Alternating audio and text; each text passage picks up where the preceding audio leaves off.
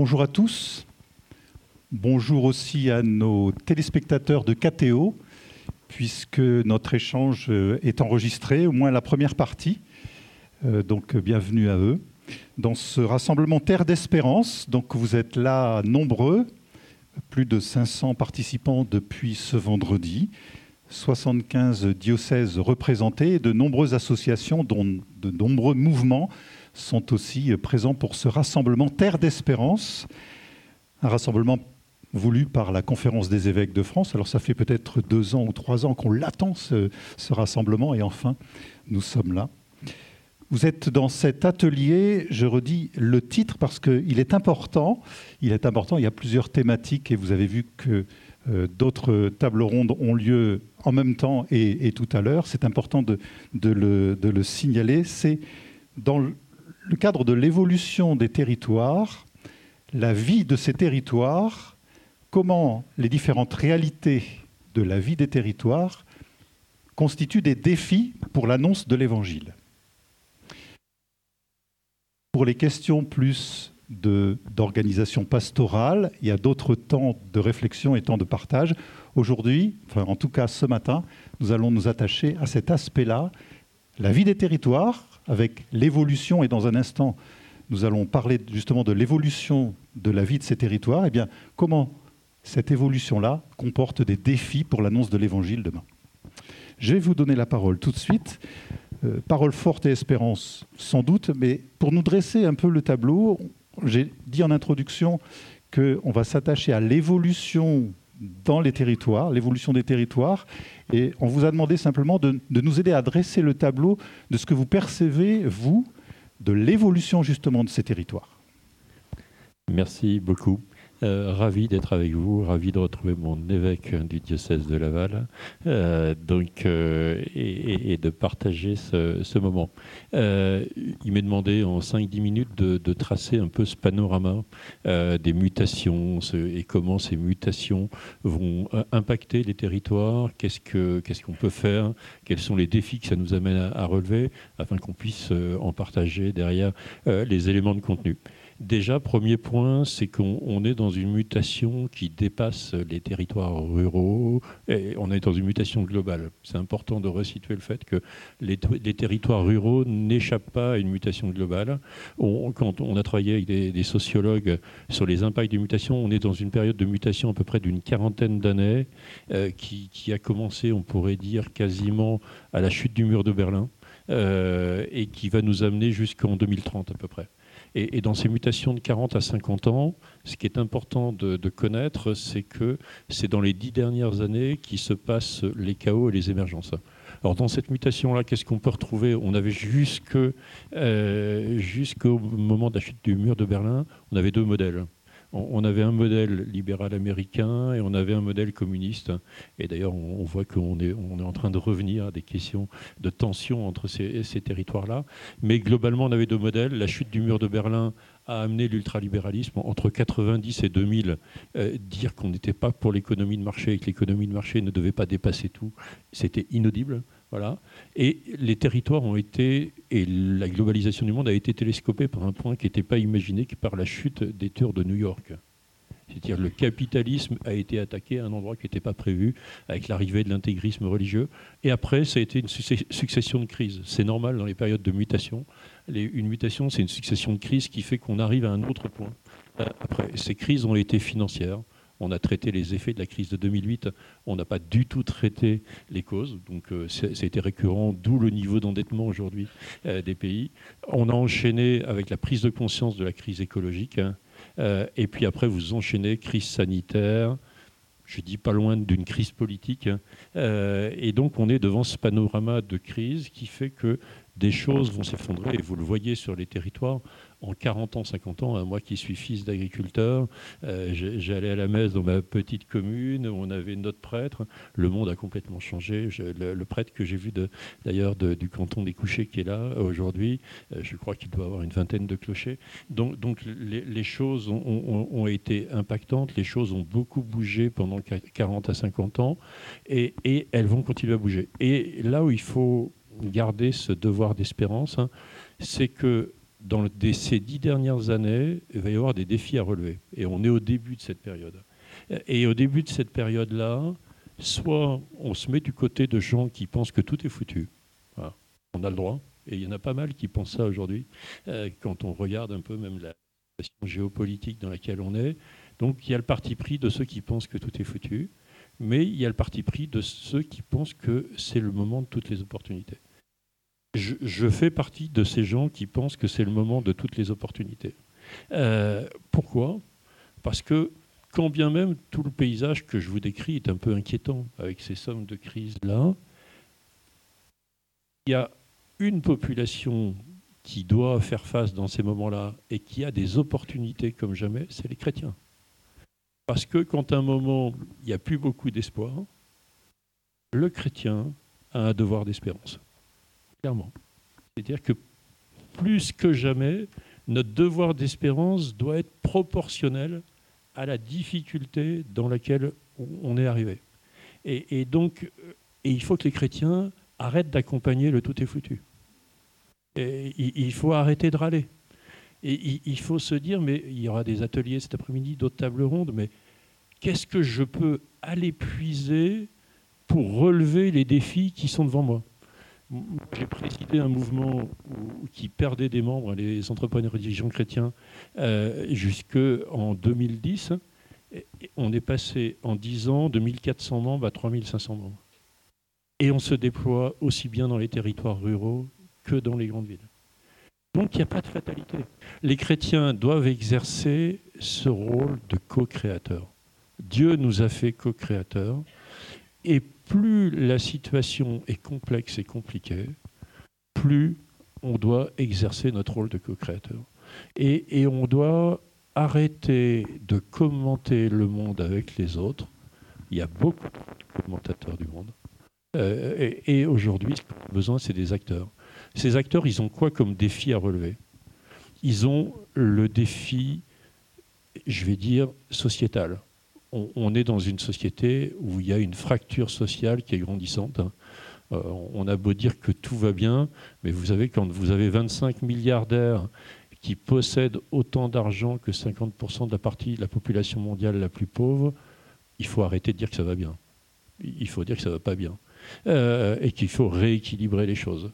Donc euh, ça veut dire qu'il faut être acteur d'inclusion sociale, et ça c'est quelque chose de déterminant.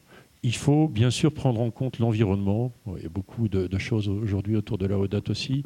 C'est une évidence. Euh, moi qui suis dans du monde rural, on, a, été dans quelque chose d'aberrant où l'agriculture s'est confrontée à l'environnement. Je, veux dire, il n'y a rien de tel qu'un agriculteur. Mes parents étaient agriculteurs. On doit réconcilier les agriculteurs avec l'environnement. Qui, mieux que les agriculteurs, peut s'occuper de l'environnement et de la création? Euh, on, a besoin de changer les paradigmes par rapport à ça. Et pour les changer, je pense que le troisième défi, peut-être celui qui va ouvrir la, discussion qui est derrière, c'est un défi entrepreneurial. C'est un défi quasiment anthropologique. La personne humaine n'est plus personne humaine, elle est devenue un individu. Cet individu est devenu un individualiste, et des chrétiens en font partie. Euh, on est devenu des individualistes consommateurs. On a oublié d'être une personne humaine il faut qu'on reprenne notre liberté de personne humaine. Ça me semble le plus grand défi. Et il faut qu'on reprenne notre liberté d'entreprendre.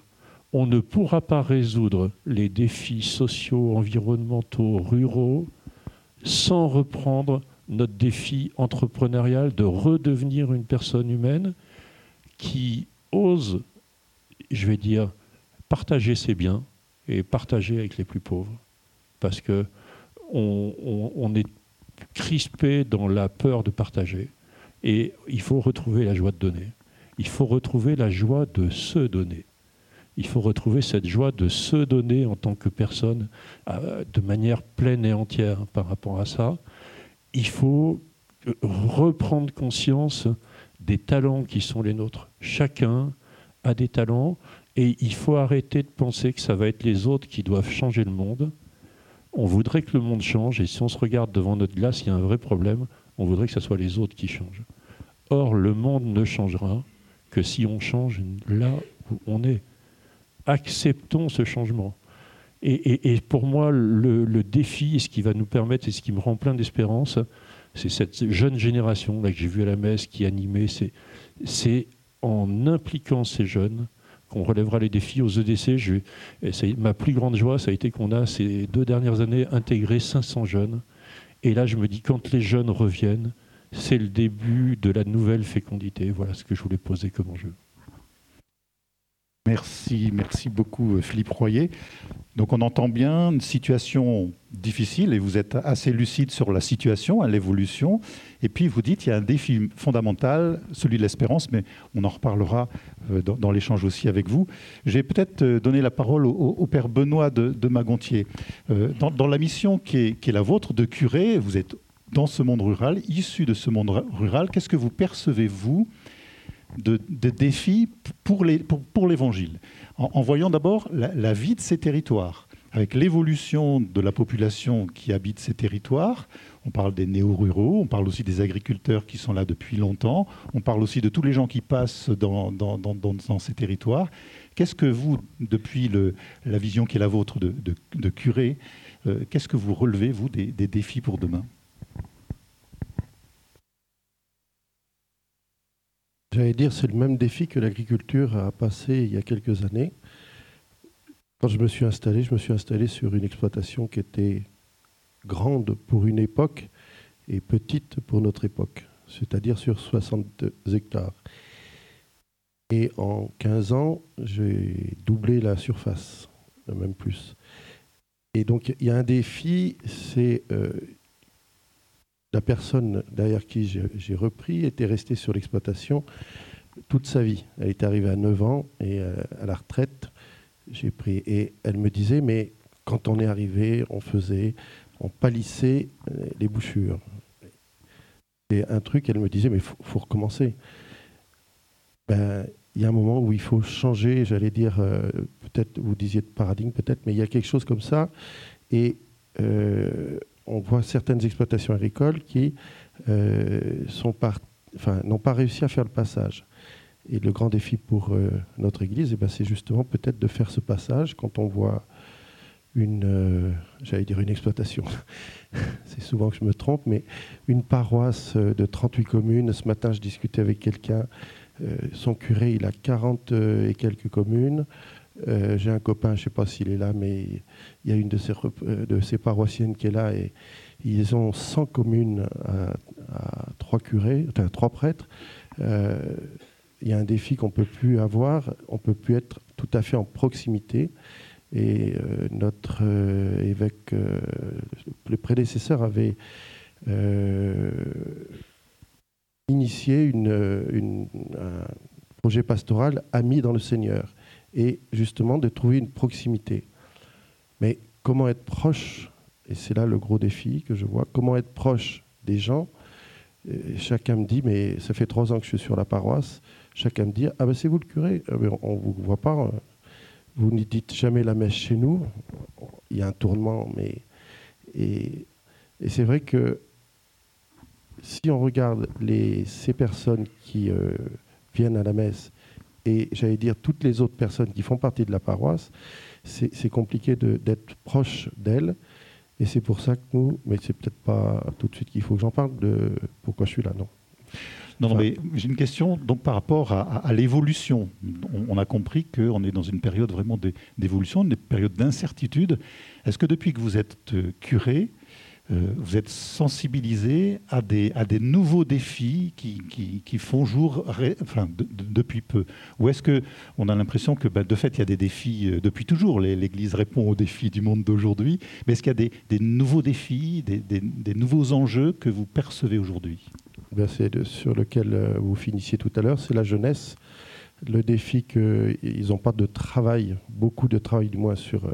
et ceux qui travaillent, euh, ben, ont tellement de travail qu'ils n'arrivent pas à, prendre du temps pour, euh, j'allais dire, ne serait-ce que pour prendre un peu de temps pour respirer et respirer avec le Seigneur. Et, je crois que le défi, il est là, c'est euh, comment arriver à leur donner un peu d'espérance et, de joie de se donner, comme vous disiez, cette joie de pouvoir percevoir qu'en se donnant, eh ben, ils, peuvent faire très bien leur travail et en plus se donner à côté. Mais c'est pas si évident. Merci. Rosanne, donc on a bien compris, vous êtes engagée au sein de l'Église. Vous avez une mission par rapport à l'animation de, lieux d'Église en, monde rural, mais vous avez aussi une casquette liée à votre, à votre élection au sein d'un conseil municipal. Euh, comment vous, vous percevez dans, l'évolution de ces territoires les nouveaux défis qui sont des appels peut-être à, l'Église, à l'annonce de l'Évangile de façon renouvelée ou différenciée, en tout cas de nouveaux défis qui se font jour parce que vous êtes témoin aussi de l'évolution de ces territoires. Alors, dans mon engagement, c'est vrai que j'ai mon engagement voilà, au niveau de l'Église en tant que permanente, mais j'ai toujours voulu avoir des engagements autres. Alors, pendant un temps, ça a été parent d'élèves, et maintenant, c'est en tant que sur la commune, pendant un temps, conseillère et adjointe. Et pour moi, c'est un équilibre de vie de trouver d'être engagé pleinement dans l'Église en tant que permanente, mais d'être engagé pleinement dans la société euh, parce que c'est être au sein de, avec les personnes. Ce que je vois comme défi, autant dans ma permanence euh, d'église que en tant qu'adjointe ou élue, c'est des nouvelles personnes qui arrivent. Alors, euh, le Loiret, on est situé pas très loin de Paris, donc de nouvelles résidences, euh, soit en résidence secondaire, soit des, parents, des personnes qui arrivent sur notre secteur parce que c'est moins cher, parce qu'il y a d'autres services sévères, c'est l'écologie. Il faut les accueillir mais il faut leur euh, mesurer qu'il n'y a pas tous les services comme ils ont en ville.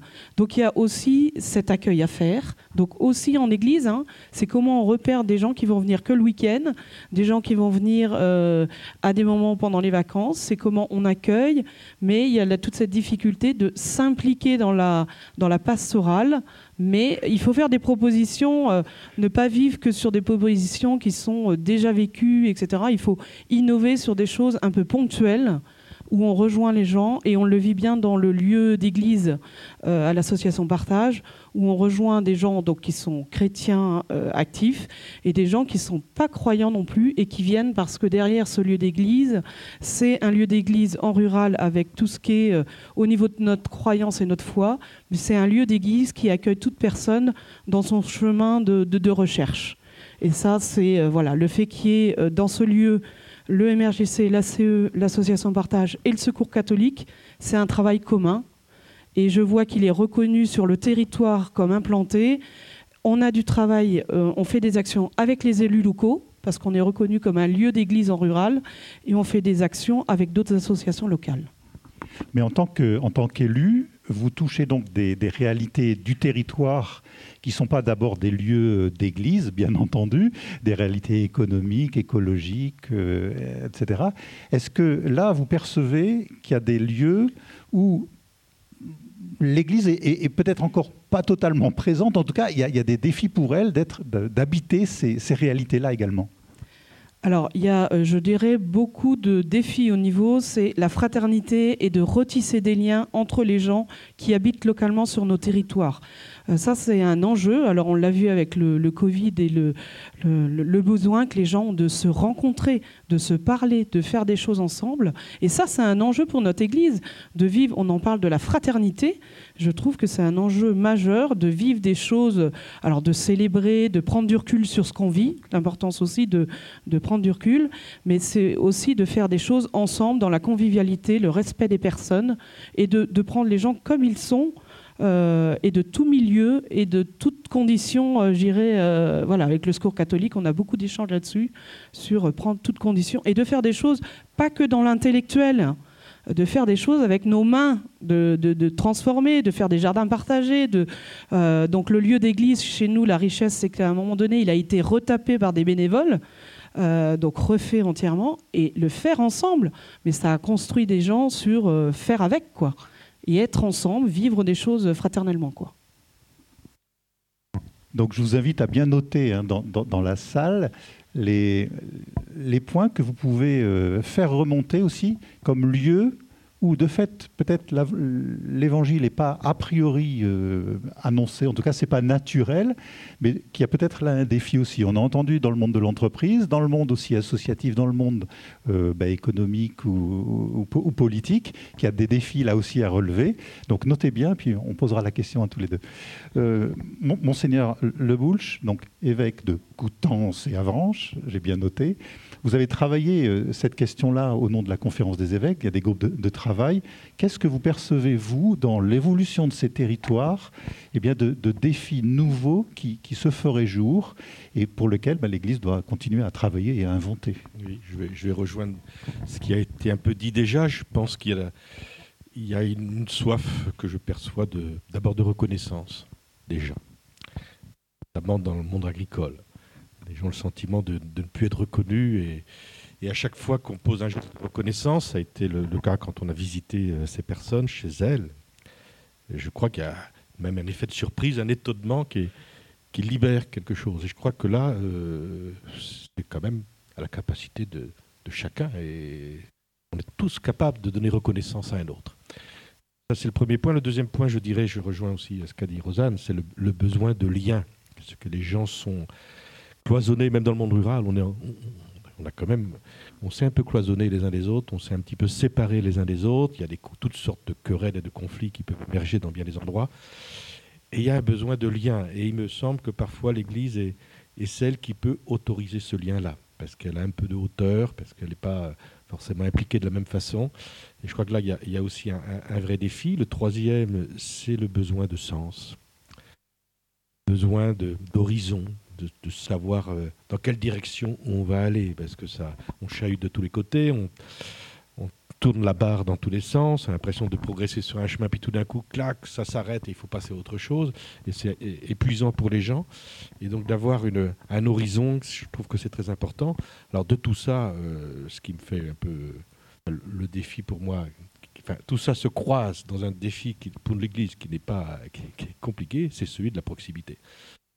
Hein, si, nous ne sommes pas dans la proximité, nous, ne serons pas des, personnes qui donnent reconnaissance. Si on n'est pas dans la proximité, on ne fera pas du lien. Si on n'est pas dans la proximité, la, réflexion, la quête de sens ne sera pas honorée.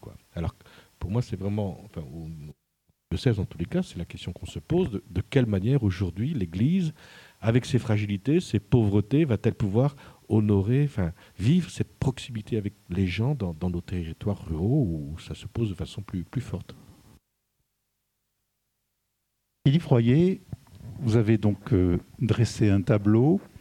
J'aimerais que, qu'on revienne sur un, aspect que vous, que vous portez là, ici, aujourd'hui, dans, cette table ronde, l'aspect entrepreneuriat, en disant, euh, de fait, il y, a une place un défi, une opportunité, hein, vous avez employé le mot, pour que l'Église prenne véritablement place dans cette évolution-là, la question de l'entreprise et la question de l'écologie. Vous avez lié les deux.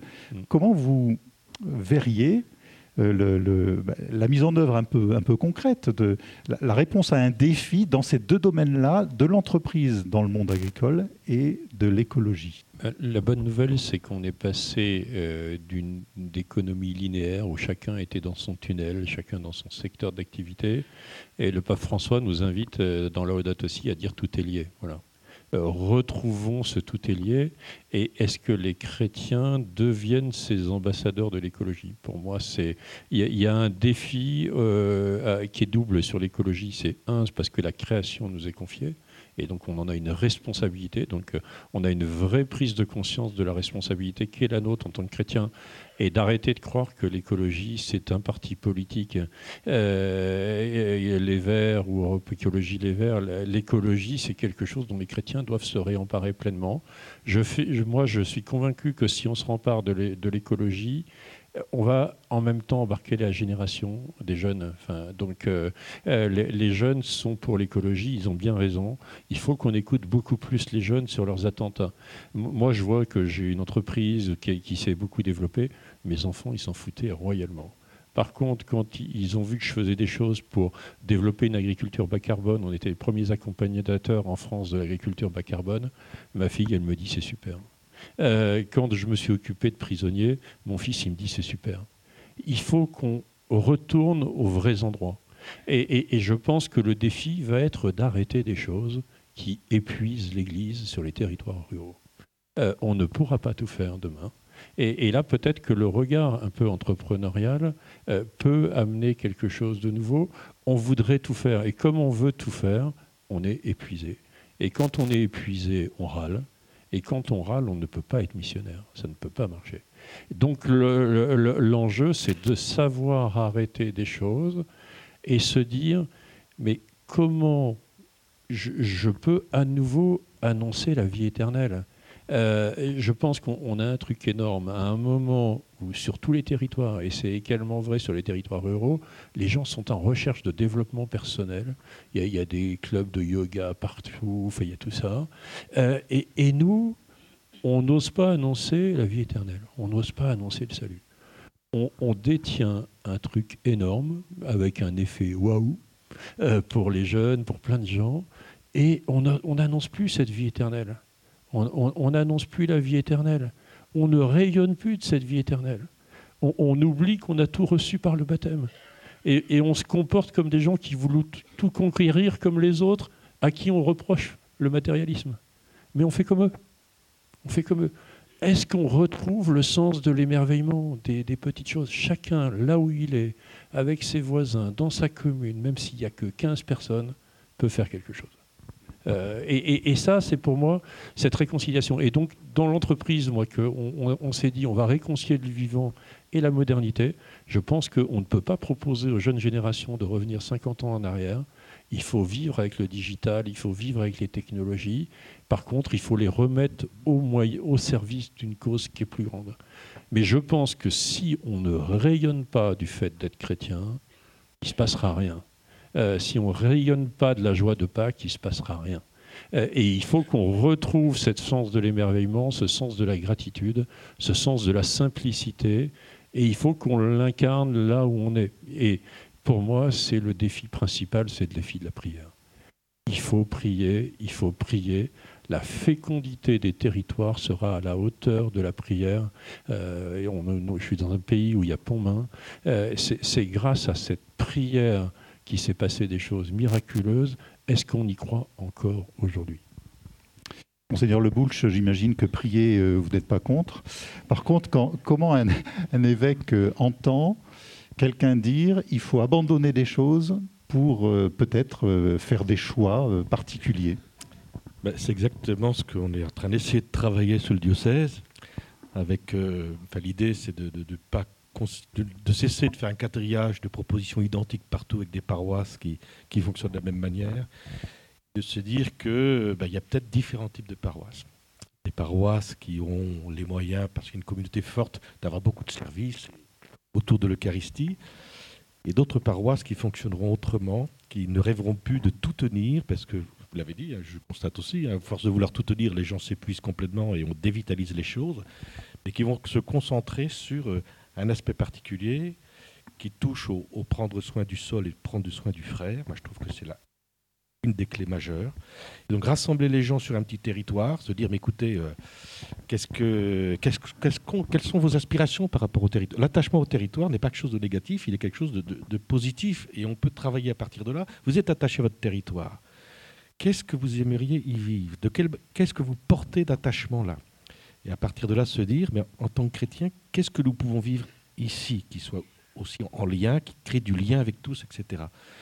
Alors c'est le pari qu'on va faire. Là, dans les mois qui viennent, on va sillonner tous les, tous les, petits bouts de, les petites paroisses rurales pour rassembler les gens et se dire, et, pas, que des pratiquants, euh, on va essayer de toucher plus largement, et se dire, mais qu'est-ce que nous pouvons imaginer ensemble, même si nous n'avons plus tout à dire, mais on sera en lien avec d'autres lieux qui, ce que j'ai appelé des lieux manifestes eucharistiques qui vont, euh, qui eux, euh, enfin, pour se, pour se nourrir de l'Eucharistie, mais là où nous sommes, qu'est-ce que. Alors, le défi, il est considérable, parce que c'est le défi de la proximité. Je dis, si la proximité ne tient qu'à la présence d'un prêtre ou la localisation de l'Eucharistie, la proximité évangélique, elle ne va, pas, va pas tenir. Donc, c'est réveiller la capacité des, des, baptisés à devenir des, des, des artisans de proximité évangélique au plus près de leur lieu.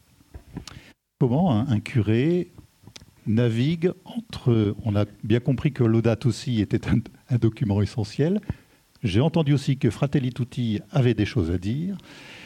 Comment un curé à qui on confie une mission de, proposer, un, un certain nombre de services sur le territoire qui lui est confié arrive à tout te dire Alors vous n'êtes pas tout seul, vous avez une équipe, des confrères. Comment on peut imaginer, quand on a une responsabilité territoriale, hein, qui est celui de, la paroisse, faire aussi des choix à son échelle pour tenir d'une main Laudato aussi, de l'autre main Fratelli Tutti. Vous avez deux minutes. La difficulté des choix, euh, un petit exemple, euh, alors c'est par rapport à l'Eucharistie, mais on a essayé de choisir pour Pâques euh, d'avoir une présence sur tout le territoire. C'est peut-être pas ce qu'il fallait faire, mais on a décidé ça en EAP, donc avec une équipe d'animation de, la paroisse qui donc il y a six personnes avec moi, avec qui on réfléchit sur un peu la, bien sûr, il y a le conseil de pastoral qui nous donne une orientation, puis après, donc on essaye. Euh, donc avec cette petite équipe, on avait essayé de tracer sur tout le territoire une présence. Donc on est deux prêtres et des, donc on s'était dit on peut dire euh, trois, enfin chacun trois, donc ça fait ça faisait six lieux qui étaient euh, représentés. Sauf que ça se faisait pas comme ça avant. Le curé, on a toujours fait comme ça avant. Pourquoi bah changer hein? Eh ben, c'est remonté jusqu'au vicaire général.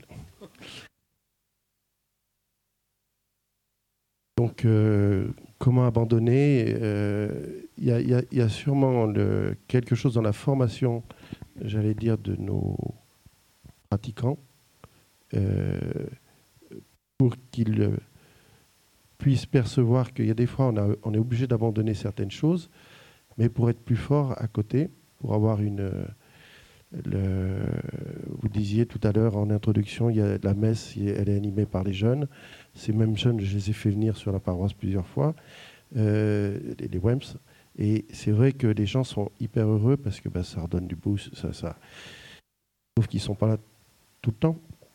Et donc, du coup, euh, la difficulté derrière, c'est de, se dire, mais comment euh, on, on va abandonner, entre guillemets, d'aller euh, à tel endroit ou de vouloir euh, absolument être euh, à tel moment. Et, mais alors, je, si vous avez la solution, par contre, moi, je, si quelqu'un a la solution, je la veux bien. Elle viendra dans la salle tout à l'heure. Rosanne, on a entendu tout à l'heure Philippe Royer dire il faut abandonner, accompagner, tout est foutu et témoigner euh, de l'espérance qui, nous habite, euh, nous chrétiens. Vous avez euh, un engagement très fort au sein de, la communauté catholique, dans des mouvements, voilà, dans, des lieux d'église en, rural. Comment vous percevez, vous, ce nécessaire engagement par rapport à l'espérance? On sait que les, lieux d'église en rural font un, énorme travail d'accompagnement, notamment des agriculteurs en, grande souffrance, bien souvent, qui a une vraie, mission là. Mais comment dépasser, accompagner le tout est foutu pour dire euh, non, non, ensemble, on peut relever des défis et ce qui nous habite, fondamentalement, c'est l'espérance alors, euh, par rapport à agriculteurs, c'est vrai qu'on est en lien avec le CMR au niveau de ce lieu d'église. Euh, c'est depuis peu où là, le SOS paysan régional nous a interpellés en disant euh, Votre lieu d'église, on sait que c'est un lieu d'écoute. Euh, il y a des jeunes, des gens en difficulté, dont des agriculteurs, sur votre territoire. Est-ce qu'il y aurait des gens de l'association Partage qui pourraient accompagner ou entendre, écouter ces agriculteurs? Donc on est en train de mûrir hein, en disant mais oui, c'est notre rôle en tant que lieu d'église d'aller à l'écoute aller à la rencontre, mais il faut être formé. Et c'est là où on se dit, il faut se former pour être à l'écoute, pour accompagner, etc. Donc ça, c'est avec des agriculteurs, mais c'est euh, dans tout engagement où il faut prendre le temps de s'écouter et de vivre ensemble euh, pour mesurer et puis donner de l'espérance dans le sens où euh, c'est être avec les gens. Et puis moi, l'important, c'est deux choses que je, mesure aussi, c'est de dire au nom de mon baptême, euh, comment j'agis au quotidien, comment je suis, euh, cette richesse et cette force que je reçois par l'Eucharistie ou la parole, etc., comment elle me porte dans tout ce que je vis. ça, c'est vraiment quelque chose qui m'habite et que j'ai envie dans ma nouvelle mission au niveau des paroissiens de dire mais vous aussi vous pouvez c'est pas seulement alors il y a à animer oui les messes il y a à animer tout ce qui est local mais il y a animé dans tout ce que vous êtes. Les gens vous reconnaissent en tant que chrétien. Et si vous êtes heureux de le vivre, eh ben, vous serez heureux et, reconnu dans, dans l'espace du territoire. Et ça, je le, partage beaucoup parce qu'au nom de l'association Partage, il y a des gens qui sont investis et qui prennent le temps aussi de, lire la parole avec dans Évangile à domicile. On a des petits groupes Évangile à domicile. Du coup, ça les nourrit pour être plus acteurs dans, euh, dans leur engagement, soit en tant qu'élu, soit en tant qu'agriculteur, soit en tant que bah, travailler dans une profession de la santé. Euh, voilà. Donc, c'est des choses où il euh, faut prendre le temps. voilà. Et Philippe Royer, vous, euh, vous côtoyez donc des, entrepreneurs, vous êtes dans le monde aussi économique.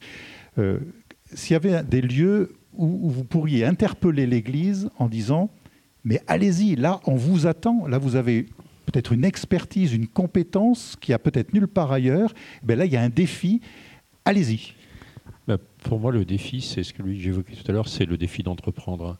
Alors, tout le monde n'a pas vocation à entreprendre avec euh, X salariés et autres, au sens d'une entreprise, euh, qu'elle soit coopérative ou, d'une société privée. Par contre, tout le monde a le défi d'entreprendre sa vie. Euh, tout le monde a le défi d'entreprendre sa vie, là où il est, avec les acteurs où il est. Et il faut qu'on ait le défi, les chrétiens, d'oser déployer nos talents. si un, dirigeant chrétien réussit, ben, osons mettre ça en avant il faut qu'on repère les lieux où il y a de la fécondité. Il y a plein de germes de fécondité. Et le problème, c'est qu'il y a plein de germes de fécondité qui ne vont pas jusqu'au bout parce que les gens n'osent pas aller jusqu'au bout de leurs idées. On, a tous reçu en nous une vocation qui nous est donnée par, le, par Dieu le Père. Cette vocation-là, régulièrement, on l'enfouit et on, risque de se retrouver triste à la fin de notre vie de ne pas avoir fait ce pourquoi le Seigneur nous appelait.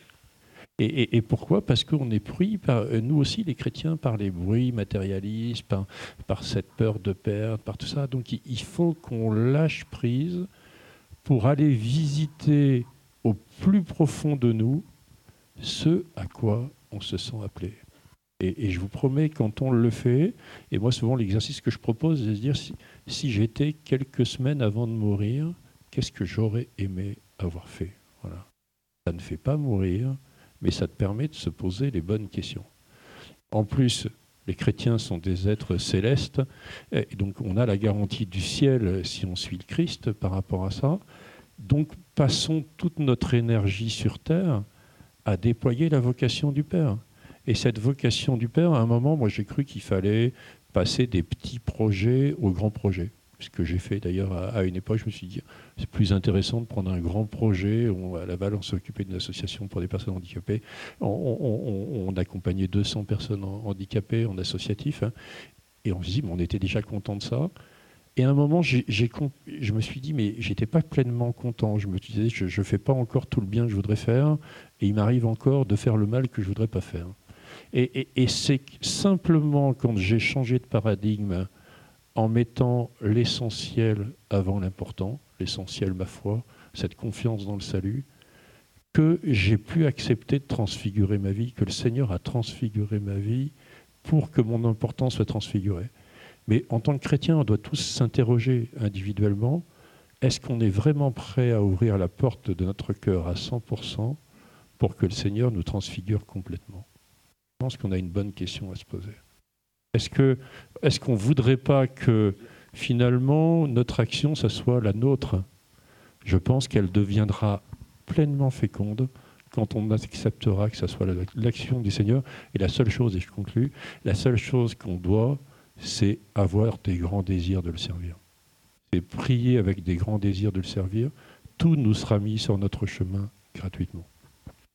Monseigneur veut réagir. Donc vous l'avez un peu piqué. Je ne veux pas réagir, je veux compléter par donner une illustration. Il me semble que dans mon diocèse, dans le monde rural, Les lieux les plus, euh, les dynamiques, où il se vit des choses, ne sont pas forcément les lieux les plus riches, pas les lieux où il y a le plus de moyens, c'est les lieux où on s'autorise.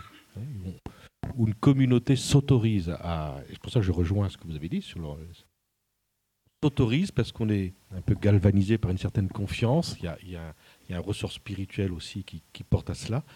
Et on s'autorise, on, essaye des choses avec des jeunes, on essaye des choses avec un pari de confiance. Qui c'est ce qui me frappe, c'est que là où il y a la confiance, confiance donnée aux personnes, confiance dans spirituel, des, choses fleurissent. Mais ce n'est pas forcément dans les lieux où, euh, et, je suis témoin d'un endroit chez moi, où c'est très contraignant, parce que c'est l'un des endroits démographiquement le plus pauvre, c'est là économiquement le plus pauvre, et, c'est là que, fleurissent des, initiatives qui m'émerveillent.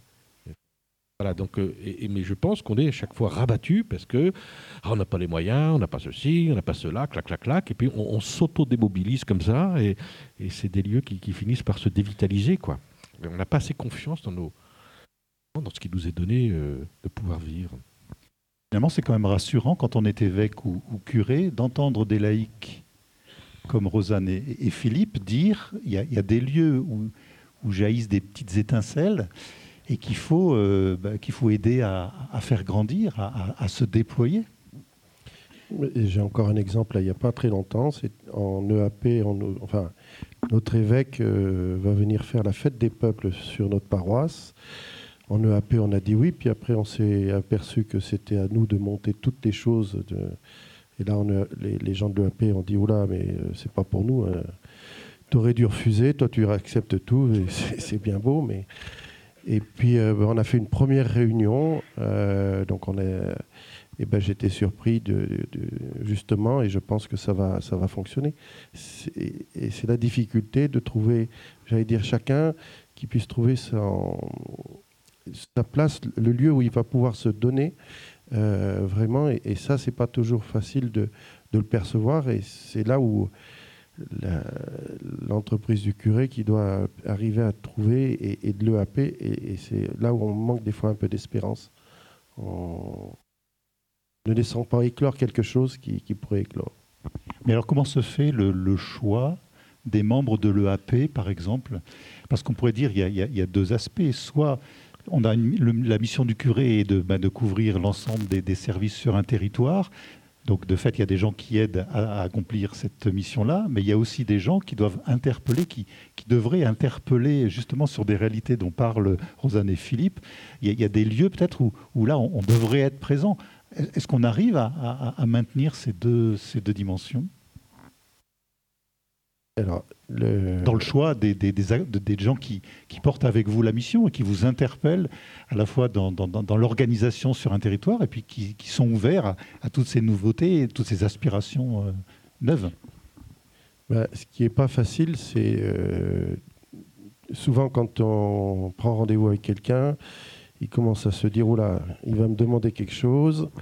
Et bien souvent, ils me disent, vous me demandez le petit doigt, mais en fin de compte, vous allez prendre le bras et peut-être même plus. Donc c'est vrai que c'est euh, euh, difficile de... Mais enfin, c'est quand il faut que les gens puissent répondre. Quoi. Mais, donc c'est vrai qu'il ne faut pas... Euh, je crois qu'il faut pas s'interdire d'interpeller. C'est la, difficulté, je crois qu'on a. Philippe, vous voulez réagir?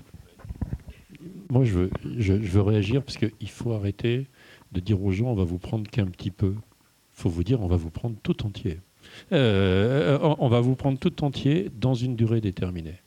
Euh, et, je pense qu'il il faut arrêter, il ne faut pas mentir. On leur, on leur propose une mission extraordinaire, une mission missionnaire à la suite du Christ. Et il faut dire, mais on, veut vous, on vous veut tout entier pendant deux ans, pendant quatre ans. Euh, et c'est super. Et si on, il faut arrêter de s'excuser dans les appels, il faut révéler aux gens qu'on les appelle à des choses extraordinaires. Après, je veux bien compléter en disant euh, oui, il faut appeler un moment, oser appeler, parce que des fois on n'ose pas. Et puis c'est aussi de se dire mais il y a des choses que c'est, je dirais plutôt sur du ponctuel, c'est pour une action précise. Alors c'est vrai qu'une EAP c'est un suivi, c'est régulier, etc. Mais il y a des choses euh, dans nos paroisses ou dans nos lieux qu'on le fait, c'est sur euh, un événement qu'on veut apporter. Et en demandant aux gens, c'est sur cet événement-là qu'on qu'on t'interpelle, etc., il dira oui parce qu'il va mesurer le temps, il va, sur la durée, il va dire ben oui, je peux m'engager sur ça. Et pleinement, il le fera avec ses compétences, etc.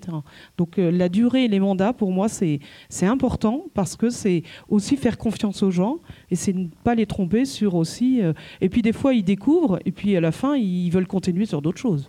Donc euh, c'est aussi ça. Monseigneur, c'est un, un défi aussi pour vous de dire ben, on appelle et on appelle, mais vous allez tout donner. Euh, on vous fait confiance, on va vous former, parce que j'ai entendu aussi qu'il y a besoin de, compétences. On va vous former, mais allez-y, et puis euh, vous ne le regretterez pas. Derrière, il y a la question de l'accompagnement qui me paraît essentielle. C'est appeler, c'est aussi accompagner. Et, là où ça coince, c'est quand il n'y a pas d'accompagnement, que les gens ont l'impression qu'on les, a propulsés sur un truc, et puis ils se débrouillent tout seuls. Et, là-dessus, euh, bon, on, essaie de progresser hein, par des propositions. Voilà, mais j'insisterai plus là-dessus. C'est aujourd'hui, il y a une forte demande d'accompagnement quand on se, on se mobilise pour quelque chose, et je crois que c'est, enfin, il s'agit d'essayer de, répondre à cela. Et Père Benoît, c'est un défi aussi que vous entendez là en disant mais non, non, appelez, appelez complètement, n'ayez pas peur. Euh, vous êtes prêts alors, ma, politique était plutôt d'appeler pour des petites missions. Et, euh, mais alors après, c'est vrai que quand on appelle pour quelqu'un pour le AP, c'est une rencontre tous les 15 jours à peu près. Euh, donc il y, a quand même une, prise. Euh, mais appeler complètement. donc du coup, c'est vrai que c'est. Enfin, je me dis qu'à plusieurs, on, on, fait plus qu'à un tout seul. Donc si on appelle plein de petites personnes pour une mission, des fois c'est plus facile que. Mais il faut appeler beaucoup de monde. Il faut renouveler souvent. Philippe, est-ce qu'ils vont assez loin? Ou est-ce que pour vous, ben non, non, non, allez. Vous avez des exemples, voilà, où dire euh, euh, non, allons-y, parce qu'on on, tient la bonne formule quand même.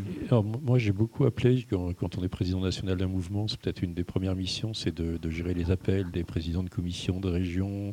et ce qui est sûr, c'est que j'ai senti que l'enthousiasme de l'appel était contagieux et, et qu'effectivement, euh, il y, a des choses et qu'il ne faut, pas, il faut pas appeler des gens seuls. Là, je partage complètement la dimension de l'accompagnement et la, dimension du nous. Il faut appeler des équipes par rapport à ça. Euh, et puis, il faut aller en dehors des chrétiens. Je veux dire, euh, on a peut-être la bonne nouvelle de la période, c'est qu'on a enfin pris conscience qu'on est minoritaire en tant que chrétien et, qu'on a un devoir missionnaire. Il n'y a, plus de discussion à avoir sur ça. Euh, moi, j'ai beaucoup engagé le mouvement autour du congrès mission, euh, afin que, et, je vous promets que quand on y va au début, il faut du temps. Euh, tout se fait pas avec une baguette magique, hein, et l'Esprit Saint met son temps aussi par rapport à ça. Mais au, début, quand j'ai engagé le mouvement des EDC avec le congrès mission, il y a des gens qui me disaient au niveau du mouvement, mais c'est lunaire. où est-ce que tu vas? On est en train de perdre notre âme. Nous, on est des patrons, on n'est pas dans ça, tout ça.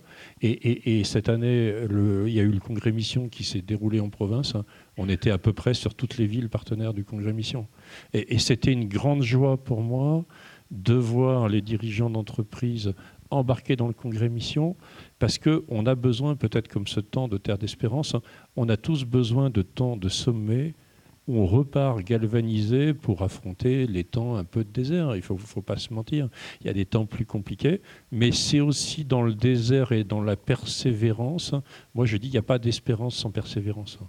Euh, et, la, fécondité est dans le couple de l'espérance et de la persévérance. Hein. Euh, et, là, c'est pour ça que je disais qu'il fallait prier, parce que seule la prière nous permet. Et puis, mettons en avant les initiatives réussies. Euh, moi, ça m'est arrivé, y compris à la CEF, hein, de, voir des rencontres de mouvements, de me retrouver dans des sous-groupes où, objectivement, il y a des trucs qui sont morts. Il y a des trucs qui sont morts. Il faut arrêter de réunir des trucs qui sont morts. Euh, parce que ça plombe tous les autres. Vous êtes dans un groupe en train d'essayer de donner de la vitalité et, vous avez deux personnes qui disent pendant deux heures, vous savez, tout est foutu. Ah, et, vous dites, mais on fait ça, mais non, mais vous savez, mais nous, non, tout, est foutu. Euh, mais je dis, si vous êtes, tout est foutu, restez chez vous. Mm. restez chez vous. Pénalisez pas le reste de l'Église. Euh, et, on, a besoin de cette Église enthousiasme, euh, enthousiaste. Donc, et, c'est sur ça. Et non, j'ai je, plutôt envie d'appuyer les gens sur, sur, le terrain. Je sais ce qui est fait dans la Manche. Je, vois ce que fait ce prêtre.